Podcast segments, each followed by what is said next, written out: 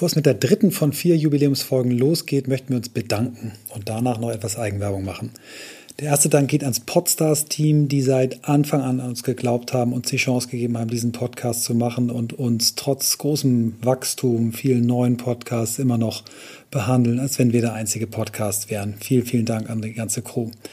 Dann möchte ich mich bedanken bei Blackboat, der Firma von Christoph und allen Mitarbeitern und Mitarbeitern, die uns den Rücken frei halten, Christoph den Rücken frei halten, dass er das machen kann, uns bei Technik, Social Media und so weiter unterstützen. Dann danken wir euch, den Gästen, die ähm, zu uns kommen, die mit uns äh, diese Reise überhaupt erst möglich gemacht haben.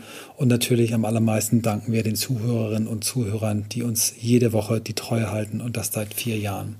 Zum Geburtstag haben wir eigentlich nur zwei Wünsche. Äh, der erste, dass ihr weiter zuhört, äh, weiter zu uns als Gast kommt. Und der zweite Wunsch ist, ähm, wenn ihr Lust habt, äh, wir haben sehr viele tolle Kommentare bekommen auf den unterschiedlichen Social-Media-Plattformen. Wir würden uns noch mehr freuen, wenn ihr die auch als Kommentare auf den Plattformen, zum Beispiel bei Spotify oder Apple Podcasts gebt und gerne natürlich auch eine Bewertung. Kritik weiterhin gerne direkt an uns. Ähm, dann habe ich eine kleine Werbeeinblendung in eigener Sache. Ich habe vor einiger Zeit eine neue Firma gegründet, die NWMS GmbH, zusammen mit Svantje Almers, die einige von euch hier im Podcast auch äh, schon kennengelernt haben. Und unser erstes Produkt ist ein einjähriges Programm, das wir New Work Master Skills nennen, ein Executive-Programm, wahrscheinlich eine der umfassendsten Sachen, die es zum Thema New Work gibt. Äh, wir kombinieren dort spannende Methoden zur persönlichen Stärkung und Weiterentwicklung mit einem Deep Dive rund um neues Arbeiten und dem Anspruch auch was Gesellschaftliches zu tun. Äh, so ganz in dem Sinne Better Me, Better We, Better Society. Es ist eine Mischung aus Theorie und Praxis, gemeinsamen Arbeitsblöcken in vier mal drei Tagen, eins zu eins Coaching, Peer-to-Peer Coaching zwischen den äh, vier Blöcken. persönlichen Profiling und viel mehr. Ähm, Svanti und ich begleiten das über das gesamte Jahr ähm, und unterstützt werden wir dabei von über 15 Expertinnen und Experten, darunter ehemalige Weltklasse-Sportler, Unternehmer, Medienpersönlichkeiten, Mediziner, Executive und Recovery Coaches, Schauspieler, Medientrainer. Meldet euch jetzt an. Es gibt nur 15 Plätze. Die ersten Anmeldungen sind schon eingetrudelt. Beginn ist im September 2021 und ihr findet das Ganze unter www.newworkmasterskills.com. Und jetzt geht's los mit dem Podcast. Unser heutiger Gast hat in Oxford Politics, Philosophy and Economics, PPE, studiert und dann in London noch einen Master in South Asian Area Studies draufgesetzt. Sie hat direkt danach in Indien eine NGO gegründet und kehrte dann nach London zurück, um bei der renommierten Unternehmensberatung Bain anzuheuern. Nach einer Station als Country Manager in Deutschland bei Innocent und einer sehr erfolgreichen Karriere bei KFC, zuletzt als General Manager für Dach und Dänemark, gründete sie 2017 The Next We, ein Unternehmen, das Coaching digitalisiert und damit skalierbar macht. Im gleichen Jahr wurde sie Mitglied im World Economic Forum als Young Global Leader und sie bekleidet seit dieser Zeit einige sehr interessante Bei- und Aufsichtsratsmandate. Ihr Buch Der Zwei-Stunden-Chef ist ein mutiger und ermutigender Ansatz zum Thema New Leadership. In einem ihrer vielen klugen Sätze hat sie etwas gesagt, das sie in eine Reihe der großen Vordenkerinnen und Vordenker der New Work-Bewegung einordnet. Ich bin fest davon überzeugt, jeder Mensch will Teil von etwas Großartigem sein. Seit vier Jahren beschäftigen wir uns nun schon mit der Frage, wie Arbeit den Menschen stärkt, statt ihn zu schwächen. Wie kann ein Thema, das einen so wesentlichen Anteil in unserem Alltag einnimmt, wieder mehr Sinn in unserem Leben stiften? Was brauchen wir, damit wir aus der Corona-Krise gestärkt hervorgehen und die wenigen positiven Effekte wie der verbesserte Umgang mit Remote-Tools nicht wieder verpufft? Was können wir tun, damit mehr Menschen die Chance bekommen, sich beruflich auf die großen Herausforderungen unserer Zeit vorzubereiten, um sich dann aktiv bei der Lösung dieser Aufgaben einbringen zu können? Wir suchen nach Methoden, Vorbildern, Erfahrungen, Tools und Ideen, die uns dem Kern von New Work näher bringen.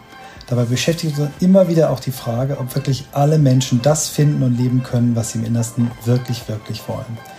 Ihr seid in der Jubiläumswoche von On the Way to New Work heute mit der wunderbaren Insa Klasing.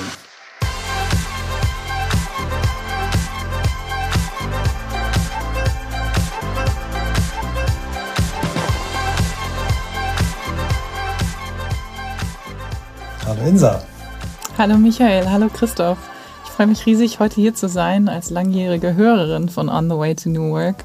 Ähm, gemeinsam jetzt über unser aller Lieblingsthema zu diskutieren und das in der Jubiläumswoche. Und wir haben sehr, im Vorfeld schon wirklich viel philosophiert dazu. Also wir haben einiges an Themen ja. abzudecken. Erzähl mal, wo du sitzt. Das ist so eine lustige Geschichte. Ja. Ich finde, die Zeit sollten wir uns nehmen. Also du hast einen, einen Star, der im Moment dich nervt. Erzähl doch mal die Geschichte. Absolut. Ein so Star versucht ein Nest zu bauen. Das sei ihm auch vergönnt, allerdings nicht im, im Dach, in der Dachgaube über meinem, äh, direkt über meinem äh, Arbeitszimmer. Und so habe ich mich, äh, weil der Rest Open Plan ist und einfach der Kühlschrank zu laut ist im, im Wohnzimmer, habe ich mich jetzt in meinem, äh, in meinem Bad verschanzt und habe alle Decken in der Wohnung aufgehangen, um hier eben ein angemessenes Bathroom Studio herzustellen. Ja, das ist, das ist wirklich Einsatz. Also wir nennen das das Ghetto Podcast Studio, aber äh, es ist wirklich genau. Einsatz. Und wir werden ja nun zu Recht kritisiert, dass wir selbst zu Hause manchmal nicht besseren Sound hinkriegen und du hast einen hervorragenden Sound. Also vielen Dank für den Einsatz. Ähm, Insa, ich habe dein Buch in, letzten, in, den letzten beiden Wochen äh, gelesen und äh, habe deine Lebensgeschichte schon in einen Vortrag von mir eingebaut, äh, in unser Kapitel Leadership und muss sagen, mich hat dieses Buch wirklich auf mehreren Ebenen tief bewegt und berührt, auch deine persönliche Geschichte. Und ich freue mich jetzt so mega auf die erste Frage, die wir ja immer stellen und du mhm. als langjährige Hörerin kennst die. Wie bist du der Mensch geworden, der du heute bist? Ja, das ist eine, eine Million-Dollar-Question, würde ich sagen. Ich glaube, dass ich es die Summe aus allen Begegnungen und allen Erlebnissen. Und deswegen wäre eine, eine vollständige Antwort auf diese Frage würde komplett den Rahmen sprengen hier. Aber ich ähm, möchte drei Schlüsselmomente teilen, die, die es, glaube ich, trotzdem ganz gut ähm, zeigen, was, was mich geprägt hat. Der erste Moment ist die Geburt meines Bruders. Ich war damals drei. Man ähm, erinnert sich ja nicht bewusst an das, an sein eigenes dreijähriges Ich. Ähm, aber meine Eltern erzählen immer wieder, wie ich wahnsinnig stolz war, dass jetzt dieses neue Baby da war. Es, ähm, äh, muss ich gestehen, äh, war dann etwas peinlich, wie sich das manifestiert hat. Ich habe äh, zum Beispiel im Supermarkt dann fremde Menschen genötigt, doch in, in den Kinderwagen zu gucken und äh, das, das Baby zu bewundern. Ich habe die meine Herz, äh, herzgeliebte ähm, äh, Fleischfachverkäuferin genötigt hinter der Theke. Die meinte es immer sehr gut mit mir und äh, habe sie dann genötigt, hinter der Theke hervorzukommen, um eben diesen Bruder zu bewundern. Ähm, und wenn ich das aus, ähm, aus heutiger Sicht betrachte, dann war es, aus, also aus einem Erwachsenenblick, dann war es sicherlich diese absolute Freude über eins der größten Geschenke, das das Leben mir bis heute gemacht hat.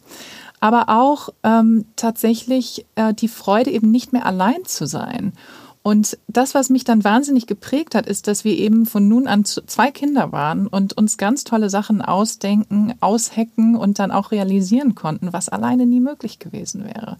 Wir haben zum Beispiel äh, Muscheln am Strand verkauft mit anderen Kindern. Also es kamen immer andere Kinder dann auch dazu. Wir haben äh, später ein äh, Musical geschrieben. Klaas hat die Musik arrangiert. Ich habe das Skript geschrieben und haben das dann auch im Urlaub äh, aufgeführt, sehr zum Ärger unserer Eltern. Die wollten nämlich einfach ihre Ruhe haben und Urlaub machen im Strandkorb, wofür sie ja dahin gefahren waren. Und dann gab es diverse Albträume, zum Beispiel äh, haben drei Kinder, die in den Lead Roles waren, die die Hauptrollen hatten, die, die haben dann auf einmal realisiert, dass sie ähm, zum Zeitpunkt der Aufführung gar nicht mehr da sein würden. Und wir mussten dann kurzerhand in die Inselgrundschule gehen und Insulanerkinder rekrutieren und die dann ganz schnell noch ihre Rollen gelernt haben. Und dann gab es natürlich diverse logistische äh, ähm, Hiccups, wo wir dann auch wirklich die Hilfe unserer Eltern brauchten. Und das war überhaupt nicht in deren Sinne, das im, im Urlaub zu machen. Und ähm, später haben wir dann einen, äh, einen Zirkus konzipiert, so an den, an den Geburtstagen sind immer die Cousins und Cousinen zu Besuch gekommen. Und ähm, ich habe neulich einen Brief gefunden, in dem mein längst verstorbener Großvater uns geschrieben hat, Klaas und mir, dass er so begeistert von dieser Aufführung gewesen wäre und dass er 10 D-Mark in uns investiert, damit wir es im nächsten Jahr nochmal aufführen. Das war unser erstes gemeinsames Funding sozusagen. und 2017 haben wir dann schließlich gemeinsam mit meiner Freundin Anke uh, The Next Week zusammen gegründet. Und wenn ich auf meine Karriere zurückblicke, dann war ich nie ein Einzelgänger. Also ich war nie ein Solopreneur. Mhm. Ähm, ich ich habe immer etwas mit anderen gemacht und es ist absolut diese, ich bin überzeugt, es ist diese Über Erfahrung eben so früh zu, zu erleben, eigentlich ab, ab dem dritten Lebensjahr an, wie cool es ist, was man gemeinsam auf die Beine stellen kann, was man kreieren kann, was es nicht gibt, wenn man es gemeinsam tut und was eben niemals alleine möglich wäre. Also das war ein ganz, ganz prägender äh, Schlüsselmoment. Der zweite Moment ist mein erster Job. In meinem ersten Job habe ich äh, 200 Euro im Monat verdient. Das waren 10.000 Rupees. Ich war damals angestellt bei der NGO Action Aid, eine englische äh, globale NGO in Neu-Delhi und habe ähm, mit Obdachlosen, also an Stadtarmut und mit Menschen mit Behinderung auf dem Land gearbeitet und sozialer Ausgrenzung. Und dieses Jahr, ich war dort ein Jahr, ähm, war unglaublich prägend, weil ich Demut gelernt habe. Also ich habe dort ein Ausmaß an menschlichem Leid erfahren, was vorher für mich behütet in Deutschland aufgewachsen unvorstellbar war. Ich erinnere mich ähm, an eine Frau und, und davon gab es ganz viele andere Geschichten noch, äh, die ich besucht habe. Also ich habe die, die Lebensgeschichten von Obdachlosen unter anderem äh, aufgenommen. Und um sie zu besuchen, mussten wir auf den Mittelstreifen einer vierspurigen Straße, also auf beiden Seiten vier Spuren, äh, gehen, um sie zu treffen. Dort lebte sie mit ihren fünf Kindern alleine. Und diese Begegnung allein hat mir eine unglaub in mir eine unfassbare Wertschätzung für diesen Lebenswillen und eben trotz aller äh, Umstände, widrigen Umstände, eben trotzdem das Beste für sich und vor allem für ihre Kinder ähm, herauszuholen, ausgelöst. Aber es hat auch eine wahnsinnige Dankbarkeit für unsere Umstände eben in, in Westeuropa und in der westlichen Welt insgesamt, ähm, ja, also äh, im Prinzip kreiert. Ähm, vorher war das irgendwie normal. Das ist halt so, dass man sicher ist und dass man genug zu essen hat und dass man Zugang zu kostenlosem Gesundheitswesen und Bildung hat. Und ähm, dass, dass wir uns alle entfalten können und überhaupt über Themen wie New Work und Selbstverwirklichung und Selbstbestimmtheit diskutieren können. Das war für mich ganz normal. Und in diesem Jahr in Indien, das war wirklich ein, ein großer Einschnitt, wo ich einfach diese Demut ja nie gar nicht erlernt, sondern also diese Demut kam dann und dann eben gleichzeitig diese unglaubliche Dankbarkeit für das, was, was uns eigentlich in die Wiege gelegt wird. Äh, dafür haben wir ja nichts getan, sondern wir sind da einfach reingeboren worden. Und da, damit eben auch dieses unglaubliche Bedürfnis, da was zurückzugeben und, und diese große Chance, die wir in dem Leben haben, ähm, nicht, nicht zu verpassen. Und ähm, am Ende ist mir auch klar geworden, viele Dinge, über die wir uns ärgern, wir sind ja auch nicht alle jeden Tag 24 Stunden glücklich. Das sind eigentlich Luxusprobleme, ne? auch mhm. in der jetzigen Zeit. Und es hat einfach sehr, sehr viel relativiert. Also ein ganz, ganz prägendes Jahr. Ich glaube, manche Erlebnisse, manche Phasen sind einfach noch prägender als, als andere. Und das Dritte, du hast es schon angesprochen in der Einleitung, äh, ist zweifelsohne, äh, der dritte prägende Moment in meinem Leben ist zweifelsohne mein Reitunfall 2016. Ich hatte dort äh, ja, ähm, den linken Arm abgebrochen. Er fällt ja nicht ab, weil wir sehende Muskeln haben, aber der linke Knochen äh, knapp unterhalb der Schulter war komplett durch und ähm, ich war dann sechs Wochen äh, aus dem Geschäft raus. Ich war damals äh, Geschäftsführerin von KFC und als ich zurückkam, stellte sich heraus, dass der rechte Arm, also die rechten Handwurzelknochen auch an mehreren Stellen gebrochen war. Und so kam ich zurück und der linke Arm war in der Schlinge und der rechte Arm im Gips. Und ich musste wortwörtlich loslassen. Und es war tatsächlich großartig für alle. Ähm, es haben sich ganz tolle Ergebnisse daraus äh, ermöglicht, will ich sagen, ähm, die, die eben vorher nicht möglich gewesen wären. Und ich musste tatsächlich mich selbst und meinen Führungsstil, Führungsstil komplett und grundlegend überdenken. Wow. Ähm, wir haben viele, viele schöne Antworten auf diese äh, Frage bekommen, aber eine Mischung aus so einer tollen und klaren und nachvollziehbaren Struktur und drei so wundervollen Geschichten, das ist jubiläumsreif, ganz toll. Vielen Dank. Definitiv und vor Danke allem mit auch dem Bezug, ne? Also ganz viele, ich neige jetzt zu diesen Bildern im Kopf, wenn ich jetzt auch denke, ähm, welchen Bezug du zu Indien hast, weil du ja dort dann auch länger gearbeitet hast, ähm, jetzt zur aktuellen Situation. Also mhm. fast nicht nachvollziehbar für viele das Menschen. Bricht also, mir das Herz. Das ja. wäre jetzt meine Frage gewesen. Ja. Ähm, weil wir befinden uns ja dann dort auch in einer noch verzweifelteren Situation. Ja. Ja. Ähm, was macht eine Phase wie jetzt die letzten Monate mit dir, mit dem Hintergrund? Und gerade wenn man das Gefühl hat, ich kann nichts tun oder es ist fast nicht möglich, was zu tun oder man kann doch was tun, aber diese, diese Vielfalt an Gedanken, auch wenn wir da jetzt chronologisch hier aus der aus dem Thema ein bisschen ausbrechen. Das würde mich gerade interessieren, weil das einen so aktuellen Bezug hat.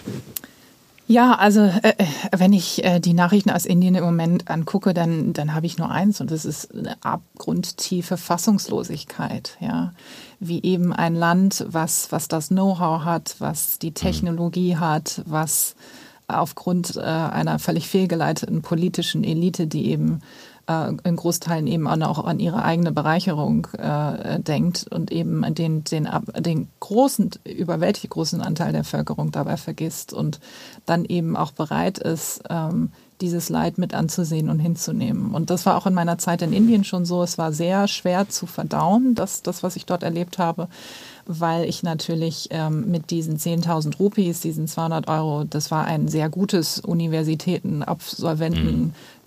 Doch ja sehr privilegiert gelebt habe, aber dann eben in, diese, in dieser Feldarbeit einfach äh, also Sachen erlebt habe, die, die überhaupt nicht ins selbe Land passten. Und genau das erleben wir jetzt, dass eben die reiche Elite auf den Privatjets das Land verlässt, um sich nicht anzustecken. Mhm. Und die, die zurückbleiben, äh, überhaupt die Impfung äh, nicht, nicht bezahlen können und zusehen müssen, wie ihre Angehörigen sterben. Und das ist einfach, das ist, das, das ist immer unerträglich, aber die, diese, diese, diese Ungleichheit, also das alles an einem Ort zu sehen und in einem Land, was eigentlich die Apotheke der Welt ist, das ist sehr schwer zu ertragen.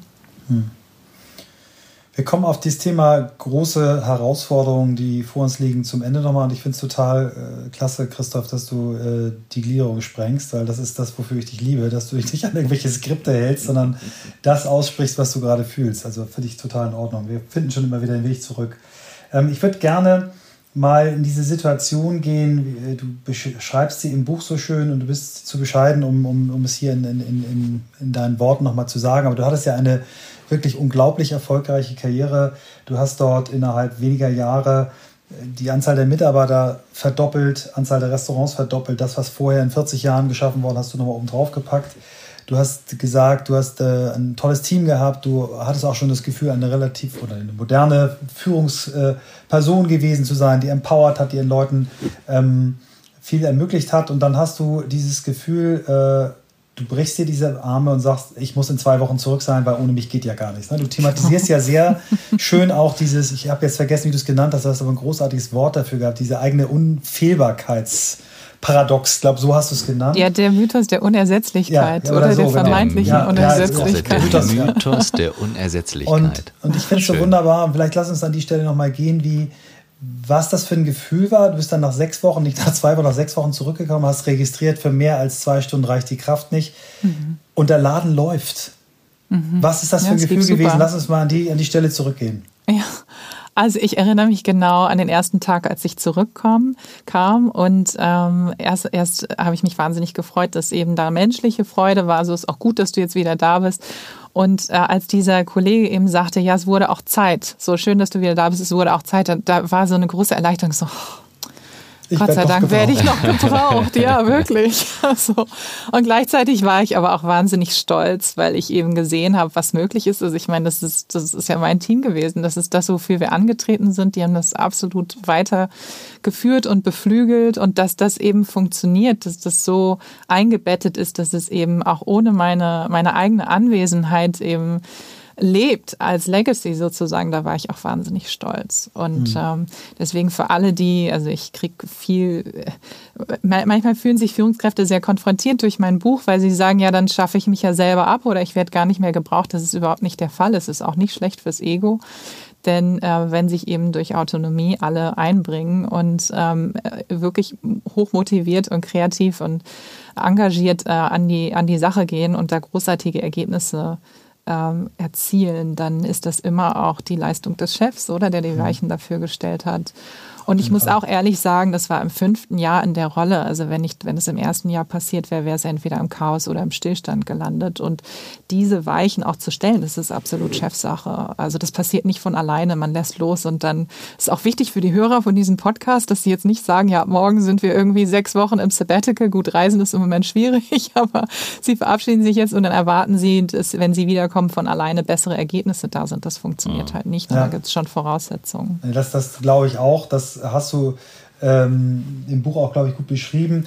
Aber es ist ja so, dass du dann wirklich gesagt hast, okay, ich, ich will jetzt eigentlich gar nicht so weitermachen. Ich habe gesehen, dass diese Autonomie, die du ja nicht freiwillig entschieden hast, sondern die du gegeben hast, weil du musstest, ähm, dass die ja dazu dann geführt hat, dass du deine Rolle eben komplett überdacht hast. Und ich finde eigentlich ganz schön die, die vier Rollen, die du dir, ähm, vielleicht nehmen wir den Aspekt aus dem Buch mal raus, dass wir diese, diese vier Rollen mal beschreiben, von denen du glaubst, dass sie essentiell sind für eine Führungskraft, die ihren Laden so gut aufgebaut und im Griff hat, dass sie das dann auch machen kann, weil wenn man startet, geht es vielleicht nicht sofort so. Aber vielleicht geht auch das sofort, das können wir dann nochmal besprechen. Aber was sind, was sind diese vier Rollen, von denen du glaubst, dass sie essentiell sind? Genau, also das ähm, Führungsparadigma, also die Führung der Zukunft, die ich ja propagiere, ist Führen mit Autonomie. Was kurz in aller Kürze bedeutet, die Autonomie der Mitarbeiter tatsächlich äh, so, so, so gut wie möglich zu unterstützen. Es bedeutet auch maximal reduzierte Führung. Also es braucht noch, wir können auch gleich gerne auch über Selbstorganisation sprechen, es braucht aus meiner Sicht tatsächlich noch einen Chef aber die Rolle dieses Chefs ist halt maximal reduziert. Und die, auf die Rollen, auf die du zu sprechen kommst, das war tatsächlich meine Überlegung, okay, wenn ich jetzt nur noch zwei Stunden am Tag Kraft habe, so war es nach meiner Rückkehr. Also mhm. wenn ich um zehn angefangen habe, war ich um zwölf, war ich fix und fertig nach dieser schweren OP. Was mache ich dann mit diesen zwei Stunden? Und da, dadurch ist diese, dieses Rollenmodell entstanden. Und ich glaube, es gibt eigentlich nur noch vier Dinge, die wirklich Chefsache sind und alles andere sollte man delegieren und, und abgeben und zum Teil vielleicht auch einfach streichen. Und diese Rollen sind sind zum einen der Chef als Visionär. Ähm, da kann man sagen, wieso, wenn alle mit Autonomie agieren sollen, warum braucht es dann überhaupt noch die Vision? Nun, die, die Vision, die Leitplanken für, ist, ist die absolute Voraussetzung für autonomes Gestalten. Denn wenn ich selbstbestimmt als Mitarbeiter handeln soll, äh, also wie Bergmann es ja ursprünglich auch definiert hat, ähm, in, in, in Konkurrenz mit meinen eigenen Werten und meiner Vorstellung und mich dort entfalten soll, dann brauche ich trotzdem den Rahmen. Das ist sonst so wie ein Fluss ohne Ufer. Das zerfließt, das wird Chaos und das kann nicht mehr erfolgreich in eine Richtung gehen. Also es ist ganz, ganz wichtig, dass der, der Chef dort eben als Visionär agiert. Als zweites habe ich gesagt, der Chef als Ermutiger, auch wenn es dieses Dorfwort gar nicht gibt. Das ist äh, Vorsicht, nicht der Chef als äh, im Sinne von Empowerment. Ich finde dieses Wort Empowerment furchtbar, weil das so ein, ein Menschenbild hat, dass man die Macht den Menschen geben müsste. Dabei haben sie sie ja schon lange. Also das um Gottes Willen nicht äh, missverstehen, sondern der Chef als Ermutiger hat Glaube an Erfolg. Wenn er selbst nicht mehr dran glaubt, weiß er auch das zu ergründen. Ähm, er feiert Fortschritt und er lebt vor allem Wertschätzung. Das ist unglaublich wichtig. Das ist ein ganz mächtiges Instrument, was eigentlich kostenlos ist und was in den, gerade in Deutschland, wo man sagt, nicht getadelt ist gelobt genug, einfach äh, ja überhaupt nicht auf der Agenda steht. Die dritte Rolle ist der Chef als Coach. Ähm, da geht es mir ähm, darum, im Prinzip Feedback zu geben. Ganz wichtig, wir ähm, äh, sprechen so viel über kundenzentriertes Arbeiten. Wir können nicht kundenzentriert arbeiten, wenn wir nicht auch selber intern eine Feedback-Kultur haben als Tagesgeschäft, als Selbstverständlichkeit. Es geht aber auch darum, Stärken zu stärken, auch ganz im Sinne von Friedhof Bergmann. Nicht, nicht so ein Poster, so, so ist gerade in aller Munde Stärken, Stärken, sondern wirklich zu gucken, was was ist das für ein Mensch und wo fühlt er sich am wohlsten? Denn nur da wird Höchstleistung ähm, entstehen. Das ist, steht für mich völlig außer Frage. Und das dritte, der dritte Aspekt der, des Chefs als Coach, das ist ja ein Key Coaching Skill, ist Zuhören. Mhm. Und ein, ein Gast von euch hatte das mal Deep Listening genannt. Das finde ich einen ganz tollen Begriff. Es gibt so viele verschiedene Ebenen, auch Otto Schaumer, ne? die, die vier Ebenen des Zuhörens. Also mit Deep Listening kann man einfach wahnsinnig viel erreichen. Und das ist etwas, was was für Chefs wirklich schwierig ist, weil sie in die Rolle gekommen sind, weil sie eben vor allem gut senden konnten. Und dann das als Führungsfähigkeit ist, ist, glaube ich, ganz, ganz wichtig. Und last but not least, der Chef als letzte Instanz. Auch da kann man wieder sagen, wieso, wenn Entscheidungen verteilt getroffen werden und es Autonomie gibt und ähm, jeder sich äh, entfaltet und auch Verantwortung übernimmt, Eigenverantwortung lebt, warum brauchen wir das dann noch? Nun, wenn der Chef nicht bereit ist, wenn Dinge zu ihm eskaliert werden, zum Beispiel zu entscheiden, warum sollte irgendjemand sonst in der Organisation bereit sein, diese Verantwortung zu übernehmen. Also das ist eins entscheidend, aber es geht auch darum, Konflikte offen zu legen, nicht Konflikte zu lösen, sonst wird mhm. der Chef schnell zum Feuerwehrmann oder Frau. Ähm, und ansonsten tatsächlich die Eigenverantwortung auch einzufordern. Also nicht nur den, den Freiraum darf zu viel zu geben, sondern das auch einzufordern, wo es eben nicht gelebt wird. Mhm. Und, und ich finde, hm, sorry, ja. Nee, und ich denke, als Visionär, ähm, ermutiger Coach und letzte Instanz gibt es genug zu tun, um zwei Stunden am Tag zu füllen, aber eben bitte auf gar keinen Fall mehr, weil ich bin fest überzeugt, wer mehr Stunden am Tag führt, das heißt nicht, dass man als Frühstücksdirektor dann nach Hause geht, aber wer, wer sich noch mehr einmischt als zwei Stunden am Tag, der wird dann sehr schnell zum Micromanager und das killt. Also Kontrolle killt Autonomie. Das ist extrem mhm. gut erforscht. Ich finde äh, ganz toll, ähm, dass du auch immer wieder den, äh, in dem Buch klar machst, diese Führungsrollen sind auch so gewählt, dass sie immer die Autonomie ähm, des Teams stärken und jedes Absolut. einzelnen Individuums. Ne? Weil mit jeder dieser Rollen sorgst du dafür, dass die, äh, der, der Wunsch und die, das Vertrauen in die eigene äh, Kraft äh, gesteigert wird und dass Autonomie passiert. Ich finde es sehr schön, wie du es auch beim, beim letzten Punkt mit der letzten Instanz formulierst. Du hast ja im Buch andersrum formuliert gesagt, erstmal immer an die Eigenverantwortung appellieren. Mhm. Ja? Und wenn mhm. du Konflikte siehst, erstmal dafür sorgen, das zeigst sie auf. Guck mal, hier gibt es irgendwie den Elefanten im Raum, den du ja auch als Bild nutzt und auch physisch manchmal mit dabei hast. Ähm, und erst dann vielleicht eingreifen, wenn du merkst, sie brauchen jemanden, der schlichtet. Und eben als allerletzter Punkt ist, ist, ist eben, wenn es nicht anders geht, auch selber entscheiden. Also das finde ich einen bemerkenswerten Ansatz. Und du hast, führst ja dann auch aus, dass du sagst, äh, natürlich hast du dann noch Zeit und wenn du mehr Kraft hast, dann hast du, ja, du hast die Kraft, darüber nachzudenken, wo entwickelt sich die Firma hin. Aber der Führungsaspekt ist eben äh, weniger. Und das ist, glaube ich, dann der Unterschied zwischen Managen und Führen. Und das finde ich, äh, ich habe wenig Bücher über, ich habe sehr viele Bücher über Führung gelesen, aber ich habe ganz wenige, die mir so äh, im, im, in Erinnerung geblieben sind. Und ich bin ganz sicher, ich kann dein Modell kann ich auswendig nach einmal lesen. Mega. Und, äh, ich werde es nicht wieder ablegen, weil es wirklich toll ist. Also ich oh, bin, bin wirklich so. richtig, richtig begeistert. Schön. Christoph, Punkte, sorry. Der mir, nö, alles gut. An, an, an der Punkte, der mir Danke. am stärksten äh, rausspringt, ist eben das Thema Wertschätzung, ähm, was du auch gerade sagtest. Ähm, so das zu entscheiden, wertschätzend zu sein. Und ähm, was ich erlebe über jetzt auch die Podcast-Reise, ist ja eine ständige Entscheidung, das auch jeden Tag zu tun. Und da gibt es hektisch Termine und zwischen, ist mir gerade selbst wieder aufgefallen. Ähm, wie würdest du, wenn du jetzt an die letzten 18 Monate denkst, Stress, Druck, hm. Kinder zu Hause, Homeoffice, ähm, und du könntest einen Appell an Chefs geben. Ähm, ich erlebe dich in jedem Gespräch, was wir bisher hatten, als sehr wertschätzend, auch im Vorgespräch, und das strahlst du direkt aus. Ähm, meine Vermutung wäre, das ist eine Entscheidung, die du für dich getroffen hast. Ähm, vielleicht aber auch nicht. Auf dem Thema ganz konkret, was wäre dein Appell an, an Führungskräfte? Ich habe das Gefühl, da liegt sehr viel drin. Es ist ganz einfach. Der Appell ist, begegnet jedem zuerst als Mensch. Ja. Zu, zuerst als Mensch und dann als Teammitglied, Kollege, was auch immer. Und diese Menschlichkeit ist am Ende der Schlüssel, auch gut jetzt durch die Krise zu kommen. Ja, weil wir sind alle im Ausnahmezustand und mhm. ähm, egal, ob man jetzt Kinder zu Hause hat oder nicht, es ist einfach, alle sind am Rand oder schon über die Grenze ihrer Komfortzone hinaus. Und wenn man eben jemanden zuerst als Mensch begegnet und das kann man extrem gut mit einem Trick, dass man einfach, also wenn man sich zum Beispiel einloggt in eine Videokonferenz, sich erstmal fragt oder den anderen fragt, wie geht's dir? Mhm. Das mhm. ist eine Begegnung als Mensch. Das andere ist wirklich Augenkontakt zu haben. Und dann kriegt man, dann ist man nämlich bei dem anderen und nicht bei sich selbst. Mhm. Und das lässt eine menschliche Ebene entstehen, auf der dann aus meiner Sicht eh Wertschätzung folgt. Also allein diese Frage, sich die Zeit zu nehmen. Und bitte wirklich nur fragen, wenn einem die Antwort wichtig ist. Das ist ganz wichtig, weil sonst mhm. ist es noch, also wenn man sagt, ja, wie geht's dir und wir fangen jetzt an. Das ist, also das ist noch schlechter auch für die Reputation des Chefs. Aber wenn man die Zeit noch hat und dann, wenn man sie nicht hat, eben auch nicht zu fragen, das, das mache ich auch nicht. Also wenn ich, wenn ich schnell was klären muss und dann auflegen mhm. muss und dann irgendwo mich einwählen muss, dann frage ich nicht, wie geht's dir, weil das, dann ist der Moment nicht da, oder? Aber dass man immer wieder wirklich dieses, dieses Connect, diese Connection hat, einfach mal einzuchecken. Oder wirklich mhm. einzuchecken und sagen, ich bin jetzt da, du bist da, wie geht's dir eigentlich? Mhm. Und dann kriegt man auch per Video wahnsinnig viel mit. Alle reden ja über die fehlende emotionale Resonanz und das, was an der Kaffeemaschine verloren geht, mhm. das ist auch richtig.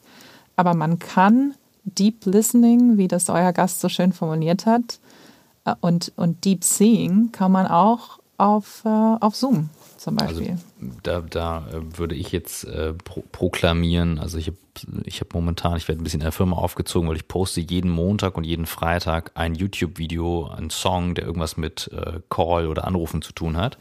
Und heute Morgen habe ich den Appell gegeben, macht doch mal Positivdusche, ruft irgendwen an, kann auch Oma sein, aber jemand, jemand aus der Firma und sagt ihnen, warum ihr gerne mit denen arbeitet und habt dazu ja, den mega. Song gepostet von Steve Wonder, I just call. Ah, cool. Und ähm, wir machen, wir sagen immer per Telefon, weil das des, der intimste Kanal auf Distanz ist, ist weil so. wir jetzt aus den Videokonferenzen ja quasi neue Meeting-Formate gemacht haben und wir mhm. gezwungen sind, vor der Kamera zu sitzen. Also ist Aber das, ähm, deswegen, das finde ich sehr, sehr spannend. Ich habe eine Anschlussfrage, es sei denn, Michael, du möchtest, dass ich, dass ich, ich jetzt hier wieder zurück on track komme. Nein, ja, ich will ganz kurz was zu diesem Calling sagen. Das mhm. ist ein mhm. Riesenthema bei uns. Ähm, mhm. Bei Audio ist ein unglaublich mächtiger Kanal, mhm. der gerade so ein bisschen unter die Räder kommt durch diese, diese Zoomeritis, will ich es mal nennen. Mhm. Ähm, was bei Audio passiert ist, man ist nicht bei sich selbst. Genau. Sondern wenn du anrufst und der andere hört, was du sagst, dann ist er bei deinen, bei deinen Worten und nicht bei sich selbst. Wie sehe ja. ich eigentlich hier aus? Und genau, aber hier siehst du dein eigenes rüber. Bild exakt. und so. Exakt. exakt. Ja, ja. Also wir haben auch einen. Sorry, Entschuldigung. Nee, sag du. ja, und deswegen. Vom, das ist jetzt quasi Grenze. Also, nein, 0,0. Nein, nein. Ich nehme nehm jegliche Kritik an, dass ich dich hundertmal unterbrochen habe. Bitte, du zuerst. Nee, wir haben uns beide unterbrochen. Also ich muss, I have to eat my own dog food für Deep Listening. Und die, Fra die Frage ist jetzt ja auch mit Clubhouse zum Beispiel, warum ist es möglich, dass eben diese, da wieder so eine Renaissance des Audios kommt, ist, weil wir es einfach die Dosierung des Videos, was so viele Möglichkeiten auch ist, falsch. Und wir arbeiten bei The Next We äh, ausschließlich mit Audio. Also wir begleiten Mitarbeiter für zwölf Wochen mit einem Coach. Ähm, und die treffen sich nie. Die wissen nicht, wie die, wie die aussehen. Die kennen sich beim Vornamen und sprechen allein über Audio. Und wir haben immer wieder in der Akquise große Diskussionen, könnten wir nicht auch Video und zumindest für die erste Session und so weiter und so fort. Und das ist technisch natürlich überhaupt kein Problem, Video off the shelf in eine App einzubauen. Aber der ganze Punkt ist, wir begegnen uns anders, mhm. wenn wir miteinander sprechen und einfach zuhören. Das ist ein super Punkt. Ich habe mich selber gefragt, also nehmen wir mal den ganzen Clubhouse-Hype, ist das jetzt irgendwie toll, bleibt es oder nicht, nehmen wir mal zur Seite. Ich bin ein, ähm, mag eigentlich keine Podiumsdiskussionen, weil bei Podiumsdiskussionen ich immer das Gefühl habe, dass da jeder seine Show abzieht, man sich nicht richtig zuhört, äh, wirklich so wie du jetzt auch sagst, immer guckt, sehe ich gut aus, komme ich gut rüber, kriege ich die Lacher. Und meine Clubhouse-Erfahrungen waren wirklich ausnahmslos positiv. Genau das, obwohl dann da zehn Leute auf dem Podium sitzen, äh, du hörst anders zu, du bist anders dran und du kriegst, ähm, äh, wenn es gut läuft, äh, wirklich was, was du mitnehmen kannst, ähm, weil du dich darauf einlässt. Und ich glaube ja auch, dass ein Teil äh, des äh, Siegeszuges äh, des Podcastes ist, dass du eben ähm, wirklich dich auf, auf ein Gespräch, auf einen Beitrag einlässt und ähm, ich finde es spannend. Ich hatte, äh, wusste das nicht, dass ihr das äh, Audio Pure macht, aber finde ich einen interessanten Ansatz. Cool.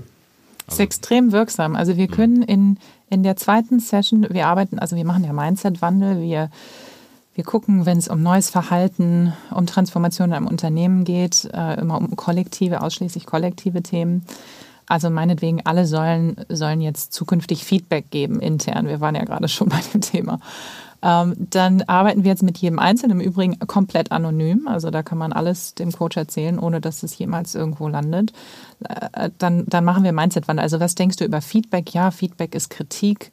Okay, was folgt, wenn man so denkt, was folgt daraus? Natürlich eher irgendwie eine Vermeidungsstrategie, wie es so in so vielen deutschen äh, Arbeitsplätzen ist. Und ähm, das Ergebnis ist dann dadurch, dass, dass man eben einfach nicht schnell genug lernt äh, und, und die, die Fehler nicht schnell genug gefunden werden, dass man einfach auch die, die, die Weiterentwicklung intern nicht nicht auf die Straße bekommt. So, und wenn wir das jetzt wandeln, wenn das das negative Ausgangsmindset ist, zum Beispiel in Feedback, Feedback äh, ist wie Daten. Also das funktioniert gerade bei Programmierern oder Ingenieuren mhm. extrem gut. Ne? Auf dem Standpunkt kann man natürlich, wenn unser Denken eben, wie gesagt, unser Verhalten steuert, natürlich ganz anders dann proaktiv sagen, ah, ist ja interessant, du hast Feedback für mich, erzähl mal, was ist denn da?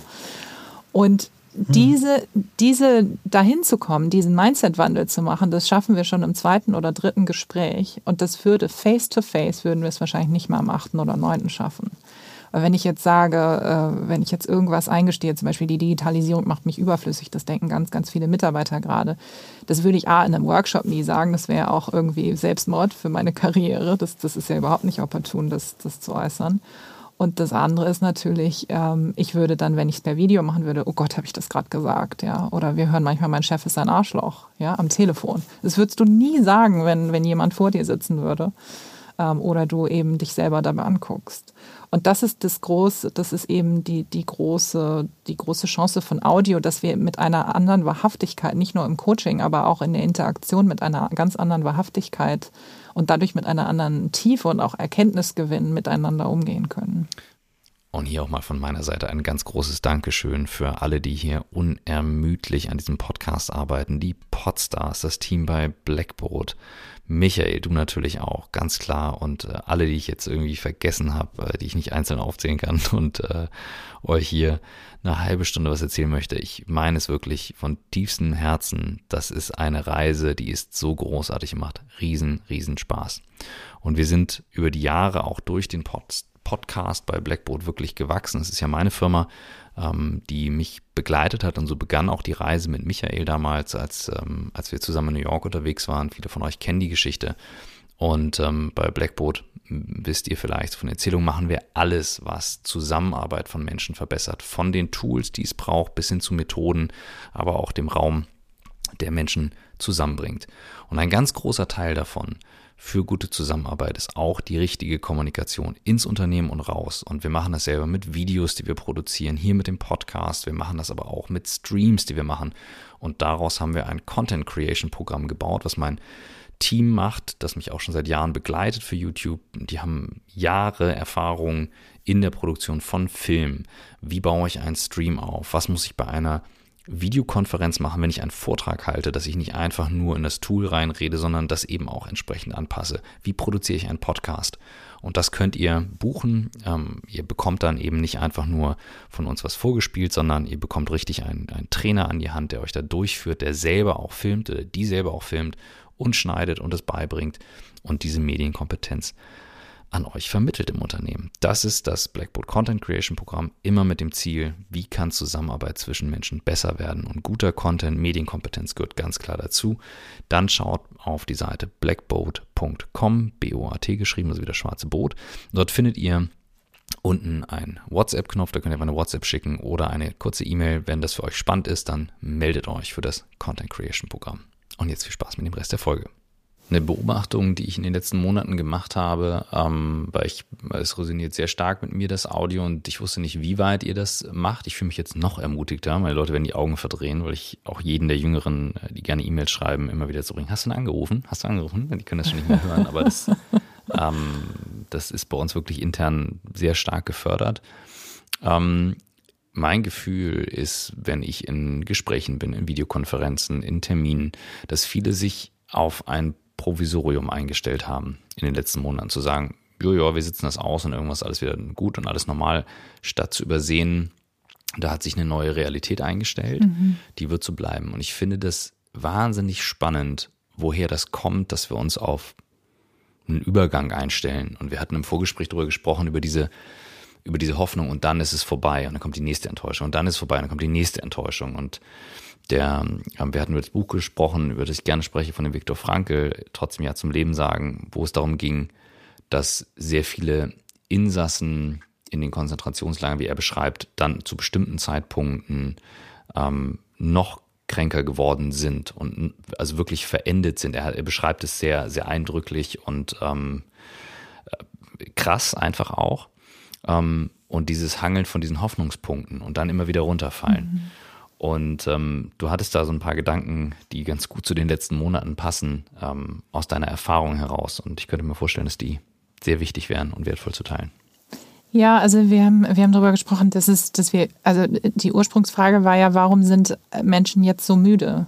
Mhm. Und zum Teil auch depressiv. Also es ist, wir haben da leider keine Kennziffer für, die wir parallel zu Anzahl Toten, Anzahl Neuinfizierten äh, tracken. Aber ich glaube, es wäre ganz wichtig, dass wir anfangen, das zu tun. Ich, ich sehe im Moment Menschen, die in Depression verfallen und nicht nur in eine depressive äh, Episode, sondern wirklich in eine, in, eine, in eine schwere chronifizierte Depression, von denen ich das nie für möglich gehalten hätte. Also warum ist es, dass Menschen jetzt äh, so müde sind und zum Teil sogar depressiv werden? Und ich glaube, es liegt daran, dass wir eben seit über einem Jahr in einem Überlebensmodus sind. Nämlich mit dieser Erwartung, das stehen wir jetzt durch und dann ist es vorbei. Und dann ist es natürlich so, ich erinnere mich noch an Weihnachten, da hieß es ja, wenn wir jetzt Weihnachten zuerst, hieß es, Weihnachten findet statt, wir machen den Lockdown davor und dann können wir uns alle sehen. Dann hieß es, nein, wir, wir lassen jetzt Weihnachten auch ausfallen, weil wir dann zumindest Ostern zusammen sein können. Und jetzt ist Ostern ausgefallen oder die, die Gastronomen, einer Branche, der ich noch sehr verbunden bin, die, die gehen wirklich auf ein Zahnfleisch, weil es ist jetzt, glaube ich, der siebte Wiedereröffnungstermin dieses Jahr ansteht und, und eben erwartet wird, dass der auch wieder gerissen wird. Das ist genau dieser Effekt, den du beschreibst, oder? Dass man sagt, naja, also noch den, im nächsten Frühling bin ich wieder zu Hause, wie, wie Viktor Frankl das so toll beschreibt. So, und ich, äh, diese Hoffnung wird eben immer und immer wieder enttäuscht. Ähm, und an Hoffnungslosigkeit kann man sogar sterben. Das mhm. ist, wenn man, wenn man die Hoffnung aufgibt. Was dazu kommt, ist dieser Überlebensmodus einfach sehr anstrengend, weil das ähm, der Teil unseres Gehirns geht, wo, wo es sehr verengt wird und es geht dann darum, entweder Kampf, Flucht oder Erstarrung. Mhm. Und es ist so, dieser Überlebensmodus ähm, ist, ist dadurch einfach, man ist ständig in, in Hab-Acht-Stellung. Das, das, das macht einfach müde auf die Dauer. Mhm. Und es ist in gewisser Weise eine Mogelpackung. Ich glaube, es ist ganz wichtig, dass wir so schnell wie möglich da rauskommen, weil wir die Zeit, also dieses letzte Jahr und auch diesen Sommer, wie auch immer er jetzt wird, die kommt ja nie wieder. Die erleben wir nur einmal.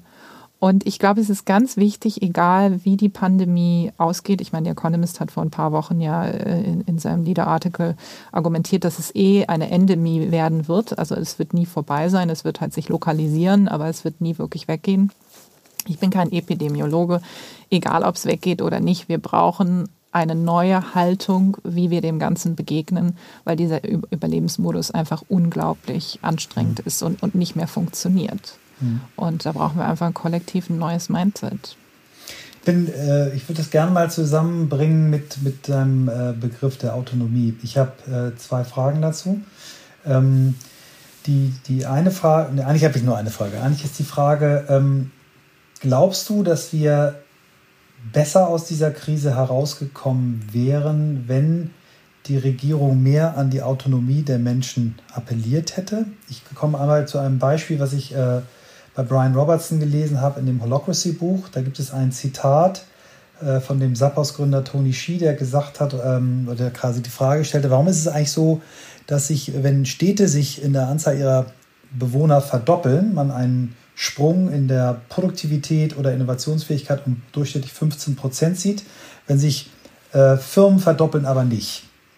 So, und er sagt, wie, vielleicht müssten wir äh, Unternehmen so organisieren. Ne? In einer Stadt Menschen, die da leben, die entscheiden, ob sie im Haus wohnen, in der Wohnung wohnen, ob sie eine Fahrgemeinschaft bilden oder sich ein Busticket kaufen. Sie äh, gucken, ob die Kinder studieren können, ob man sich das leisten kann. Kaufentscheidung, alles. Dann kommen dieselben Leute in die Firma und müssen einen Reiseanteil über 100 Euro über zwei Hierarchieebenen ähm, abstimmen. Also orientiert euch doch eher mal an einer Stadt, so wenn ihr eine Firma seid. Jetzt habe ich das Gefühl, dass unsere Regierung uns auf einmal äh, führen will wie eine Firma. Und zwar wie eine Firma schlimmster taylorischer äh, Präzision. Also du musst das jetzt genau so machen. Ne? Genau wie Taylor das früher mit den Gewerkschaften ausgehandelt hat. Wenn du diese Handgriffe so und so machst, dann darfst du, kriegst mehr Geld.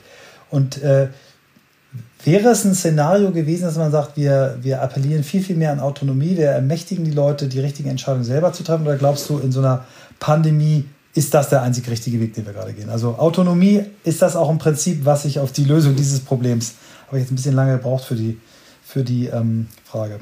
Das ist eine sehr gute Frage und es ist immer ähm, sagen wir, it's hard to prove a counterfactual, oder? Was wäre gewesen, wenn es fast unmöglich zu sagen, weil wir es ja nicht nochmal durchlaufen können, mhm. indem man es anders macht.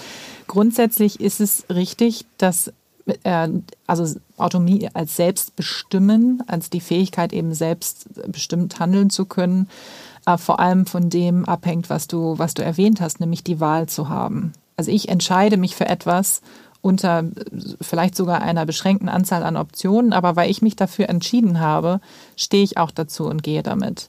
Und natürlich, wenn wir Möglichkeiten haben, dass Menschen wieder wählen können, äh, ob, also wie, wie sie ihren Beitrag zur Pandemiebekämpfung leisten, das wäre ideal. Ich glaube, dass es in der Frühphase der Pandemie und auch jetzt noch, und, und das sieht man auch international einfach epidemiologisch wahnsinnig schwierig ist, diese Optionen zu generieren.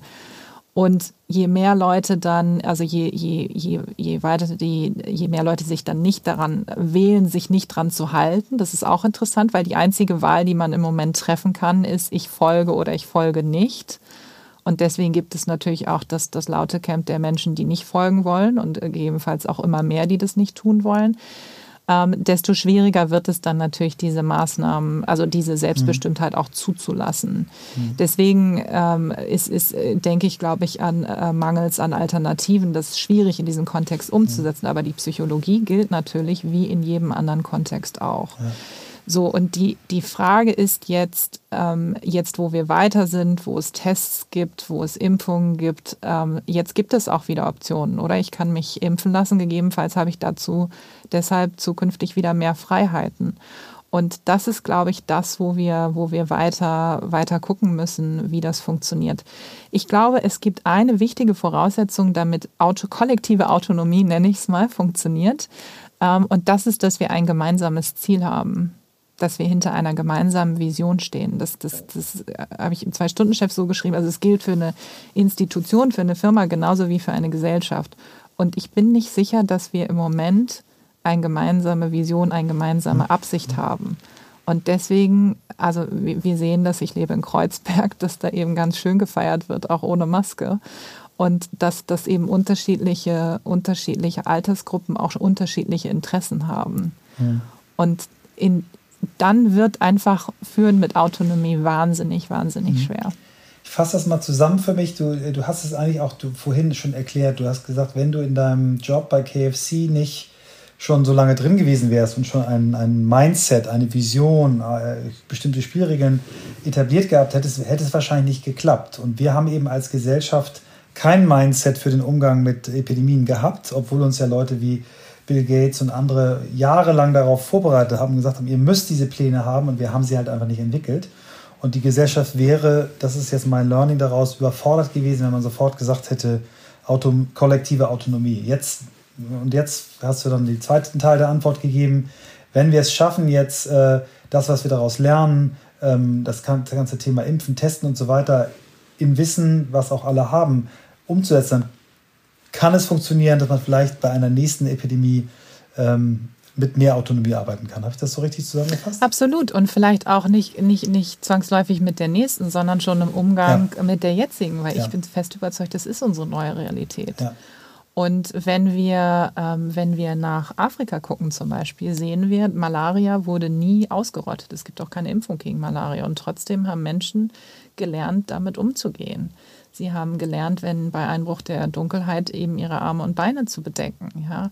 Sie haben gelernt, unter Moskitonetzen zu schlafen. Und ähm, deswegen werden wir auch lernen, wie ist es möglich, wieder mit Testen, mit Masken, mit Abstand, mit was auch immer wir dann noch entwickelt werden, wieder ein, ein, eine, eine Zugehörigkeit nicht nur uns vorzustellen oder virtuell zu replizieren, sondern auch zu leben. Und, und ich glaube, ganz wichtig, dass wir dann in dieser neuen Realität, wie auch immer sie, sie Medizin, welche medizinischen Parameter sie, sie begrenzen oder auch gestalten werden, dass wir darin nicht unglücklich sein müssen, wenn wir nicht darauf hoffen, dass es wieder vorbeigeht, dass es irgendwann endlich wieder vorbei ist. Mhm. Sondern wenn wir sagen, wir gestalten uns das Leben jetzt, auch wenn es sich nie ändert, wir gestalten uns das Leben jetzt so, dass wir da, darin zufrieden sein können nicht unbedingt glücklich, das ist eh so ein hehres Ziel, sondern dass wir darin zufrieden sein können. Und dann wird es nachhaltig und dann ist es nicht mehr, nicht mehr der Überlebensmodus und dann ist es auch nicht mehr anstrengend. Und das ist eine Riesenaufgabe. Ja, da sind wir überhaupt nicht darauf vorbereitet. Also den Mindset-Wandel, den wir im Moment ausschließlich in Unternehmen machen, das ist eigentlich ein Life-Skill, den wir in der Schule lernen müssten. Wir müssten mhm. eigentlich die, also damit meine ich die Fähigkeit, dass wenn die Umstände wirklich nicht gut sind, weil es geht ja nicht ums Schönreden, ähm, wenn ich eben äh, zum Beispiel kein ordentliches Abitur machen kann oder nicht weiß, wie ich dann eine Ausbildungsstelle kriege oder eben nicht, nicht meine Freunde sehen kann und, und, und, und, und, und. Das ist ja keine leichte Situation für, für ganz viele Menschen. Ähm, wie ich dann trotzdem wählen kann, also die, meine negative Bewertung der Situation, denn das ist das, was die negativen Gefühle macht, das ist nicht die Situation an sich, die in eine positive Bewertung zu wandeln selber und dann eben gut mit diesen Umständen, die ich eh nicht in der Hand habe, die ich nicht ändern kann, trotzdem glücklich zu werden. Denn das ist, wir sehen es im Fußballstadion, oder? Es ist ein Ball geht ins Tor, das ist der Umstand, den kann ich nicht ändern. Und die Hälfte des Stadions jubelt und die andere Hälfte ist zu Tode betrübt. Was ist denn da passiert? Wie kann das sein, dass Menschen bei den gleichen Umständen so unterschiedlich reagieren? Und es ist wirklich die Bewertung. Also die, die das positiv bewerten, weil es ihr Verein mhm. ist, der jetzt gewonnen hat, die sind glücklich. Eine positive äh, Bewertung erzeugt immer positive Gefühle. Und die, die es negativ äh, bewerten, die sind unglücklich. Und das ist etwas, was wir lernen können. Das ist etwas, mhm. das ist unser Tagesgeschäft und das ist Wahnsinn zu sehen, was dann daraus möglich ist. Aber es ist nichts, was uns mitgegeben wird. Ich meine, wie viel Mist haben wir in der Schule gelernt, was wir schon alles wieder vergessen haben. Aber das wäre doch wirklich etwas, was uns nicht nur in der jetzigen Situation äh, wahnsinnig helfen würde. Was mich dabei überrascht, ist, dass viele sagen, wir brauchen Zeit, ich brauche Zeit, das zu durchdenken, ich brauche Zeit da reinzukommen, Zeit hinterherzukommen. Und ich denke manchmal so, nein, es ist ja eigentlich eine Entscheidung, die ich treffe. Es ist auch eine Entscheidung, ob ich mich als Leader anständig oder unanständig verhalte. Du hast von den ähm, Reichen gesprochen, die mit dem Privatjet das Land verlassen, äh, privilegiert. Ähm, äh, wir haben unfassbar viel unanständiges Verhalten gesehen auf allen Ebenen. Und Michael hat in dem Führungskapitel vom Buch, was wir geschrieben haben, ähm, wo wir gerade dran sind, ähm, und ich durfte das schon mal lesen, auch viel zum Thema, äh, zum Thema Selbstführung. Es gibt noch ein eigenes Kapitel, Selbstführung. Ich äh, mal Spoiler jetzt mal ein bisschen äh, gehabt. Und mich würde interessieren, wie, ob du Geschichten hast, Dinge ähm, aus solchen Zeiten, wo halt wirklich auch so ein neues Maß gesetzt wird, weil mich frustriert es an ganz vielen Stellen, wenn ich sehe, dass unanständiges Verhalten dann auch okay ist. Also viele sagen so, jetzt zuerst meine Familie und ich kümmere mich jetzt erstmal um mich und jetzt mal gucken, ob ich mich irgendwo vordrängen, reinschieben, was auch immer kann, anstatt eben auch so eine Situation auszuhalten und gewisse Entscheidungen zu treffen. Gibt es da Sachen, wo aus, ja, aus den Dingen, die du erlebt hast, wo du sagst, ja, also in ganz dunklen Phasen, ähm, so, so geht das, diese Entscheidung so zu treffen? Ich erlebe eigentlich das Gegenteil und ich überlege gerade, warum das so ist. Ähm, also ich, äh, alle haben ja gesagt, ähm, wenn die Apokalypse kommt, dann ähm, wird es äh, Bürgerkriege geben und die Leute werden mhm. sich über, über Klopapiermangel niederstechen und so weiter und das ist ausgeblieben. Und es ist irre. Also in, in, in dem Haus, in dem ich äh, lebe, ähm, da haben auf einmal äh, ein paar Nachbarn kennen sich untereinander, aber eben nicht alle. Und da haben auf einmal Nachbarn äh, an den, ans schwarze Brett äh, gesagt, wer, wer unter Quarantäne steht oder eben Risikogruppe ist, äh, für den gehe ich gerne einkaufen. Mhm. Ja, also die, die, die singenden, der Zusammenhalt durch mhm. die, die singenden äh, Hausfrauen in Italien, das gab es auch in Deutschland. Mhm. Und ähm, ich erlebe äh, schon eine, eine neue Zugewandtheit, auch zu gucken, in, indem es irgendwie allen gerade auf irgendeine Art und Weise ähm, nicht, nicht allen, aber vielen einfach schlecht geht, dass, dass die Menschen schon jetzt eher gucken, hey, wie, wie kommst du eigentlich da durch? Was ist mit dir?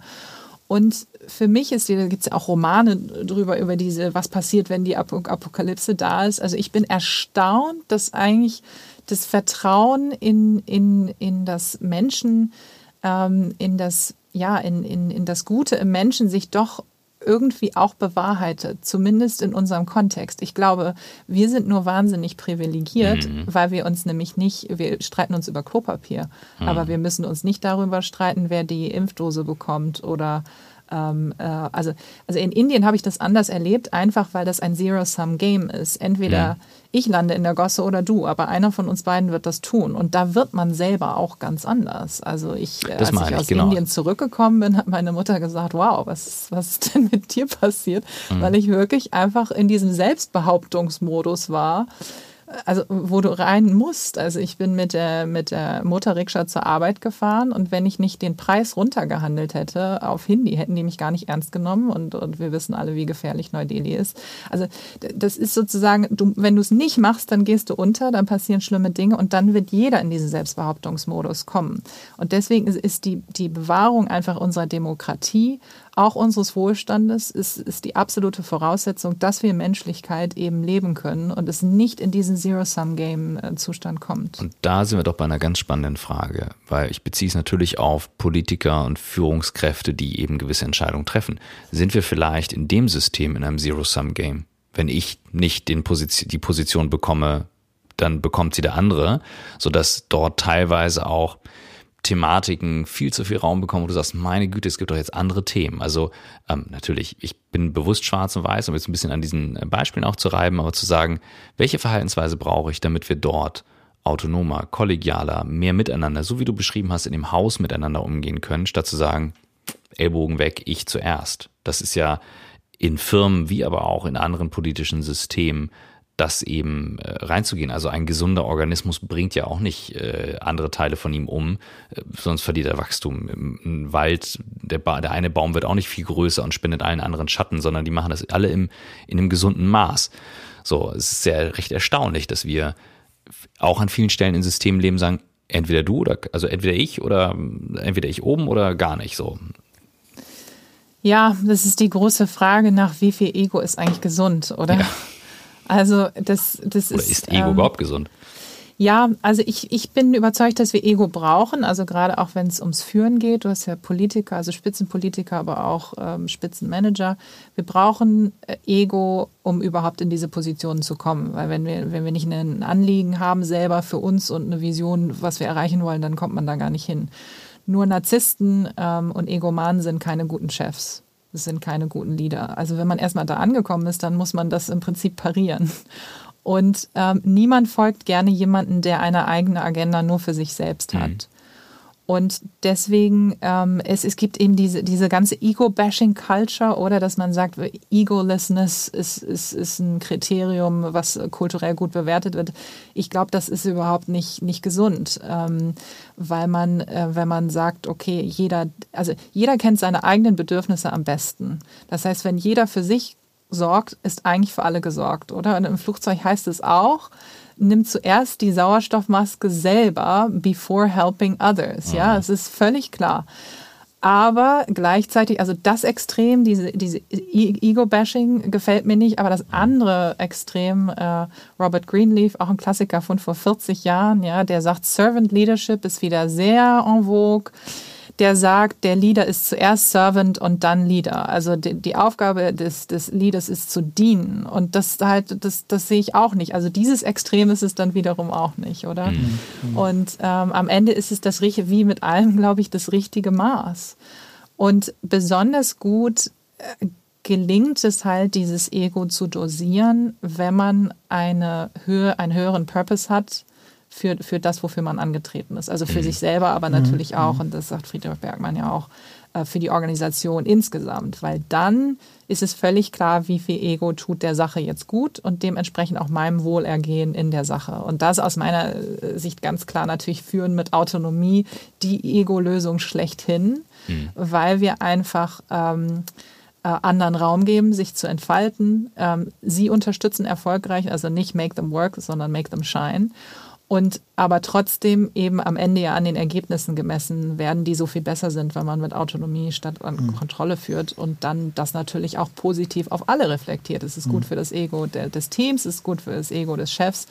Und wenn das eben gut ausgerichtet ist auf einen höheren Purpose, dann ist es auch mhm. eben gut für die, für die Angelegenheit insgesamt. Aber es ist, wie du, wie, wie du an der Antwort schon siehst, es ist nicht schwarz-weiß. Es gibt nicht nur das eine oder das andere und es ist immer wieder ein Austarieren.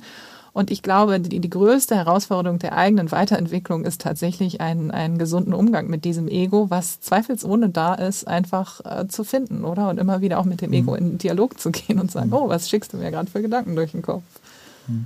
Du hast gerade eigentlich ähm, mir eine Matrix in den Kopf äh, gezaubert, weil du, du im Prinzip, wenn du sagst, Führung sehr am Ich orientiert, nicht am Ich orientiert, äh, viel Freiraum, wenig Freiraum und so weiter. Man kann da, glaube ich, ein mhm. schönes Bild rausbauen. Und eigentlich ist, ist dein Ansatz, das Autonomieprinzip ist eigentlich, nimmt eigentlich das Beste aus beiden Welten, aus dem Servant-Leader-Ansatz und dem, ich bin der Einzige, na, My Way or Highway, nenne ich mal den anderen Ansatz. Genau. So, ganz, ganz schön, ja. Genau. Ähm, ich war und bin auch ein Fan von ganz vielen Aspekten von, von Servant Leadership. Äh, ich glaube auch sehr stark an, an das, was der Adam Grant in seinem Buch Give and Take äh, gesagt hat, dass Menschen, die mehr ins System geben, jetzt nicht sich verausgeben, aber die mehr geben und nicht immer gleich sehen, was kriege ich denn dafür zurück, letztendlich die im Leben erfolgreicheren sind, sind ja, und glücklicher, und zufriedeneren sind, ja. genau. Ähm, aber ist auch klar, äh, das hat seine Grenzen. Und, ähm, und ich finde dieses Autonomieprinzip ja. finde ich gut. Find ich Entschuldige gut. mich, wenn ich da so begeistert reingrätsche. Das mhm. sollte gar nicht despektierlich sein. Ich finde, das Geben, das Geben glücklich macht, da gibt es überhaupt keine Grenzen. Mhm. Sondern dass, wenn du, wenn du ähm, wenn, wenn du Wertschätzung gibst zum Beispiel, dann macht dich selber das mindestens genauso mhm. glücklich wie mhm. der, der es bekommt. Also das ist, das ist so, wie man in den Wald ruft, so kommt es wieder ja. hinaus. Und das ist, wie man den Menschen, wenn man den Menschen mit Wertschätzung begegnet, dann ist es einfach mhm. gleich eine ganz andere Atmosphäre. Mhm. Und deswegen ist es auch egoistisch, wertschätzend zu sein. Ja. Ich würde es trotzdem einmal nochmal gerne challengen, weil das, was die Datenlage da sagt, ist eben, äh, die aller erfolgreichsten Menschen auf der Welt, da sind die Geber sehr viel äh, höher im Anteil, bei den aller unerfolgreichsten aber eben auch. Also so Leute, ja. die sich jedes Problem eines anderen anziehen. Und wenn sie gefragt werden, kannst du mir einen Karrieretipp geben, dann gleich zwei Tage investieren, anstatt zu sagen, pass auf, ich habe nicht viel Zeit, fünf Minuten, das sind die drei Ideen. Ne? Also man kann sich auch verausgeben. Vom Grundsatz hast du natürlich recht. Also Absolut. je mehr du gibst, desto mehr ist, kommt auch zurück. Aber ähm, ja, ja, die, die Dosierung. Ne? Es ist, ja. Also ich glaube, es ist so ein unwavering commitment. Ich will jetzt gar ja. nicht auf Englisch sagen. Das, das ist so schön. heraus. Nein, ich hatte gerade einen englischen Call davor. Alles gut. das müsst ihr dann rausschneiden. Aber Nein. also diese, dieses, diese, dieses bedingungslose mhm. Commitment mhm. Zu, zu geben, zur Wertschätzung, die, was du vorhin, Christoph, als Entscheidung äh, beschrieben hast. Ich glaube, das ist ein Prinzip und das gilt immer. Und dann ist natürlich immer noch die Frage, in welchem Ausmaß machst du das. Und natürlich, wenn du zwei Tage in eine Person investierst, wo auch ein Gespräch mit fünf Minuten und drei Tipps, dann hast du auch den Rest in diese zwei Tage nicht mehr, um mhm. damit etwas anderes zu machen. Da bin ich völlig bei dir. Das ist dann auch wieder mehr Autonomie. Ne? Autonomie, ihn aufzufordern, selber zu entscheiden, selber zu denken. Das passt schon alles zusammen. Bevor Christoph gleich die äh, obligatorische, wir sind äh, laufen auf die Stunde zu? Einwurf macht, den machen wir, pass auf, Christoph, der Deal ist, äh, in der Jubiläumswoche machen wir das nicht. Ähm, ich würde äh, würd gerne recht, mit ja, dir äh, aus dem Thema Purpose kommt, ähm, also wenn mich Leute fragen, ja, was kann ich denn für einen Purpose haben, sage ich immer, guck dir die Nachhaltigkeitsziele der UNO an und guck, ob da irgendwas resoniert. Das sind die wichtigsten Purpose, die man haben kann. Ich würde gerne die, die Brücke einmal schlagen von, der, von dem Thema neues Arbeiten, neues Führen, äh, Autonomie hin zu den großen Problemen dieser Welt. Ähm, wir hatten Frederic Laloux vor äh, wenn wir diese Folge hören, vor äh, vier Tagen. Und der hat ja seinen, seinen Wirkungsschwerpunkt verlegt oder verlagert von, äh, von der Arbeit auf das Thema Umwelt. Ähm, ich, ich mache jetzt eine, eine Sache, du brauchst auch gar nicht darauf einzugehen, aber du hast ja auch für eine Firma gearbeitet, ich auch als Dienstleister, wo man, wo man sich fragen kann, äh, trägt jetzt Kentucky Fried Chicken zur Lösung der Weltprobleme bei, wenn man, wenn die Zahl stimmt, dass die eine Milliarde Hühnchen im Jahr allein in den USA äh, brauchen. Ähm, wir haben alle für solche Firmen gearbeitet.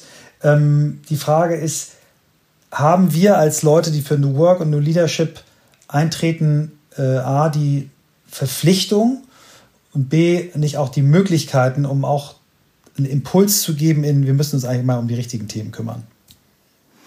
Also erstmal muss ich das, diese KFC-Geschichte gleich mal ausräumen. Die begegnet mir immer wieder, wahrscheinlich für den Rest meines Lebens. Ähm, also ich habe überhaupt keine ethischen Fragezeichen gehabt, diese Rolle auszuführen und wirklich auch die, die, diese Verdopplung dieses Systems voranzutreiben. Ganz einfach, weil es, ähm, weil es einfach ähm, für mich die letzte Meritokratie ist, die ganze äh, Systemgastronomie, weil dort eben Menschen, egal mit welcher Vorbildung, egal mit welchem Background, egal woher sie kommen, einfach die Chance haben, noch wirklich wortwörtlich zum, vom Tellerwäscher mhm. zum Millionär mhm.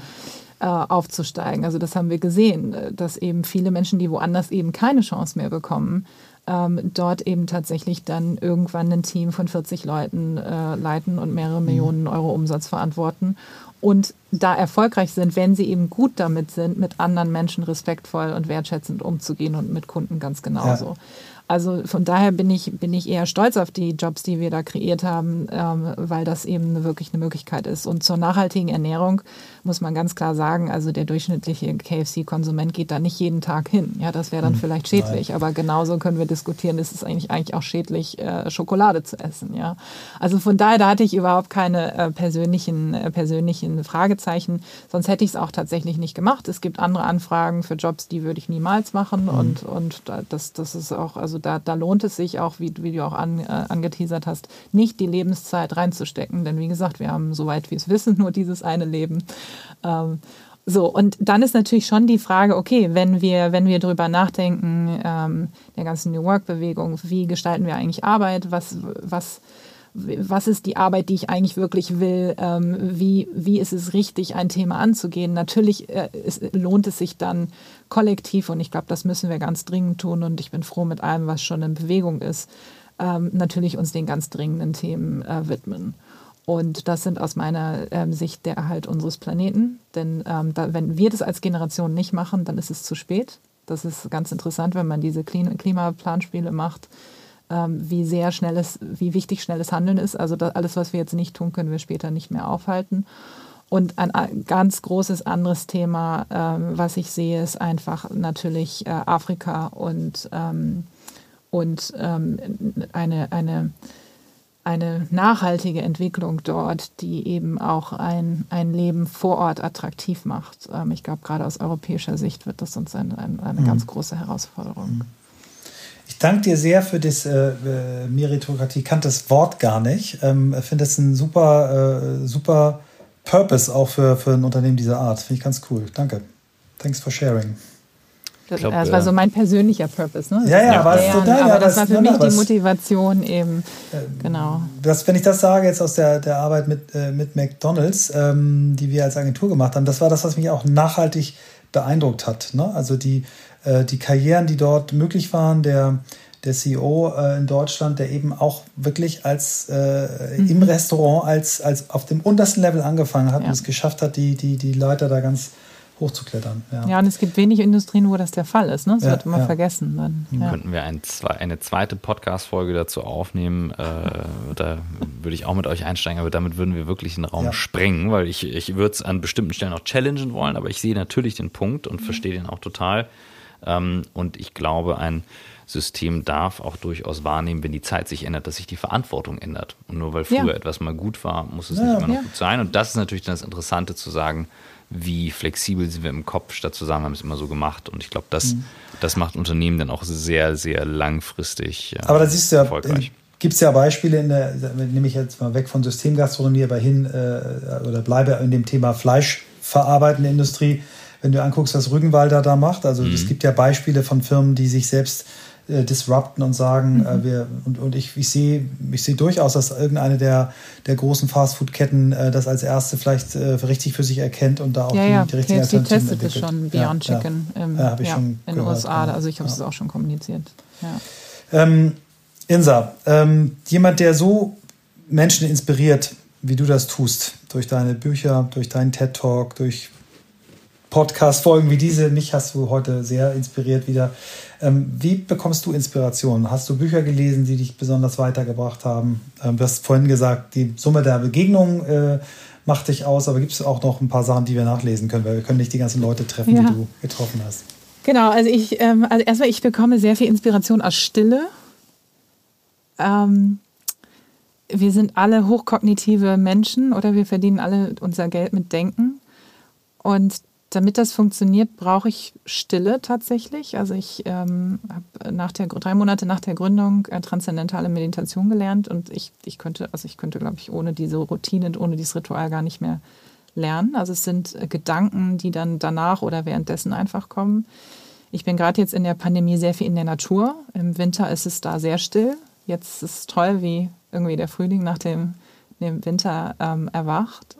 Und ich genieße auch dieses wirklich einfach präsent sein, einfach nicht hin und her zu jetten und tausend Sachen gleichzeitig, mhm. die es ermöglicht. Also ich bekomme tatsächlich sehr viel Inspiration auf Stille und ich merke, wie die Gedanken eben weniger oberflächlich zu tausend Themen sind, sondern eben tiefer zu einigen wenigen Themen.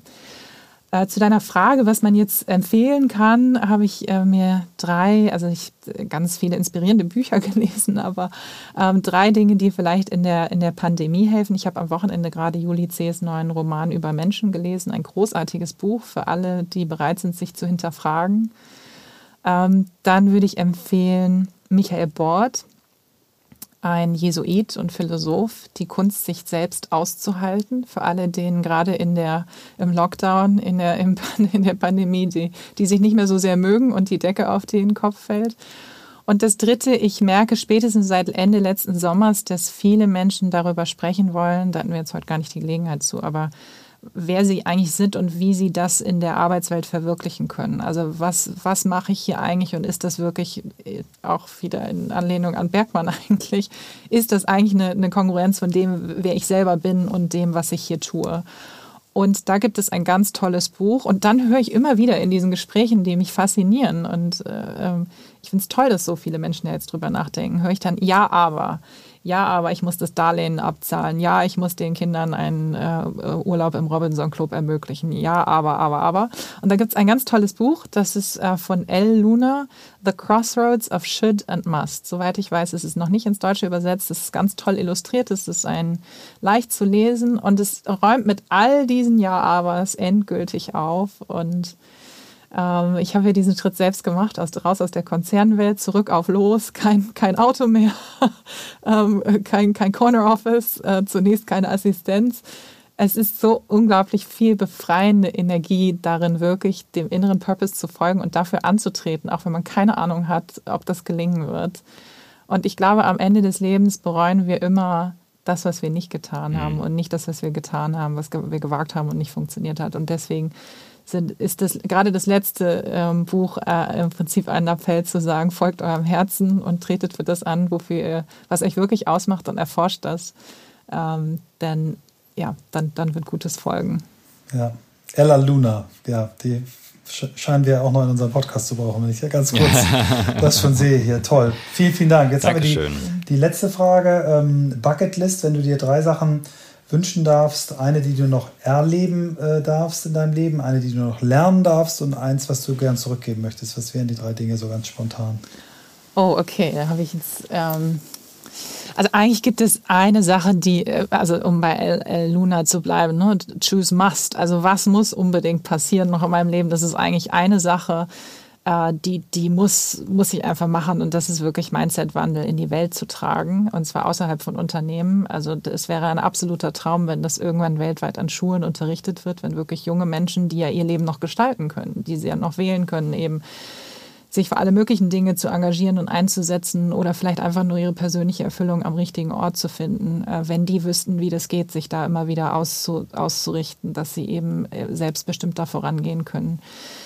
Und, ähm, und das, der große Traum ist tatsächlich, das auch ähm, in, in Entwicklungsländern zu machen. Ich war also einer der, der schönsten Erlebnisse, die ich jemals hatte, ähm, an die ich mich definitiv an meinem Sterbebett erinnern werde, ähm, ist, ist, äh, war 2019 im Kakuma Refugee Camp in Kenia, oh, wo ich das große Glück hatte, als Teil ähm, einer Delegation des Weltwirtschaftsforums eben mit Young Entrepreneurs, also mit 30 jungen Unternehmen äh, aus, also Flüchtlingen zu arbeiten und die dort im Prinzip wahrscheinlich nie rauskommen werden aus diesem Camp. Und ähm, wir haben Mindset-Wandel geübt und ich habe, also ich, das war eine Explosion. Es war so, als wenn wir, als wenn wir ihnen Pässe ausgestellt hätten.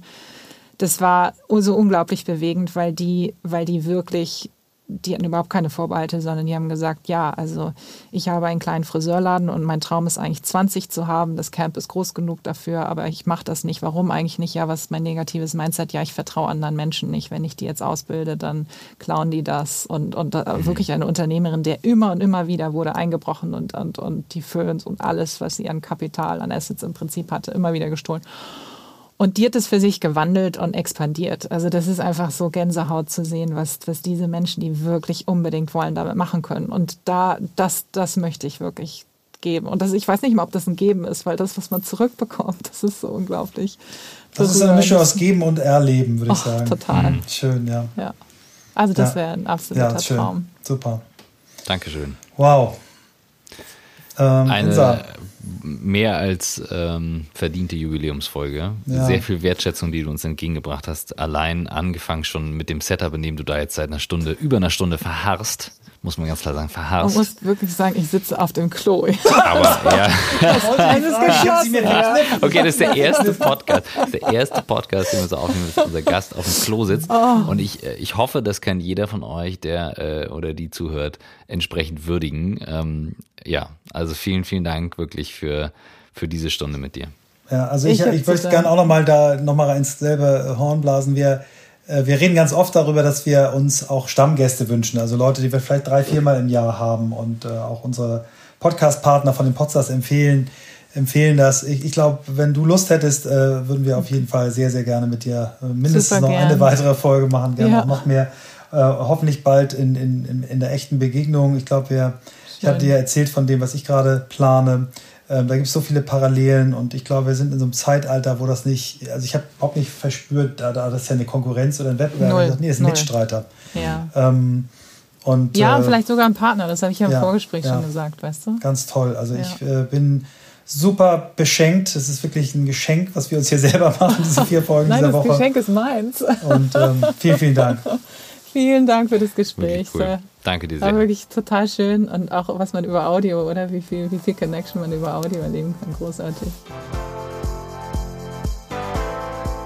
So, du musst in die Kita, deswegen jetzt noch schnell danach klappern. Das, du bist der Beste, dass du das im Blick hast. Das äh, würdigt äh, mein, mein Einsatz, den ich hier bringe. Heute bin ich etwas müde. Ich hoffe, das kam nicht zu sehr rüber, denn die ähm, die Geschichten ähm, schon in Minute eins hat sie mich gepackt mit der vierspurigen Straße links und rechts und ähm, wie sie das verbunden hat. Ich nehme ihr durch und durch und durch ab, dass das, was sie da jetzt aufsetzt, einen Beitrag leisten soll und ähm, auch wird. Und das ist eine ganz seltene Kombination und ähm, du hast es einfach mal so locker flockig in deiner unnachahmlichen Art rausgehauen. Das könnte ja ein Dauergast werden. Sowas ist ja immer nicht abgesprochen. Ähm, aber ähm, tatsächlich, als du das ausgesprochen hast, habe ich gedacht, ja, das, ähm, let's talk about that. Why not? Weil das war, also da sind, ich konnte deutlich merken, ähm, über wie viele andere Themen wir hätten diskutieren können, auf eine sehr positive und trotzdem klare, herausfordernde Art. Mhm. Ja, ich habe das dir ja mehrfach gesagt. Äh, ich hatte mich äh, schockverliebt äh, in das Buch und in, in den Menschen dahinter durch das Lesen ähm, und hatte mich auch mit ihrer neuen Firma sehr beschäftigt, die auch tolle Investoren hat. Also es ist wirklich kein, kein ähm, Ding, wo man sagt, das ist in zwei Jahren wieder weg. Die ist gekommen, um zu bleiben mit ihrem Team. Mich haben die drei ähm, Einstiegsgeschichten, wie sie der Mensch geworden ist, der sie heute ist sehr berührt, ähm, die, äh, dieses gemeinsam und das zu lernen über den kleinen Bruder die Zirkusveranstaltung, das Musical, äh, das war schon sehr schön und du hast einfach gemerkt, dass eine hochkreative ähm, Mensch ist ähm, mit großem Gestaltungswillen und ähm, ja, deswegen freue ich mich, dass sie sich in dieses Thema reinbegibt, äh, weil es so wichtig ist für uns alle.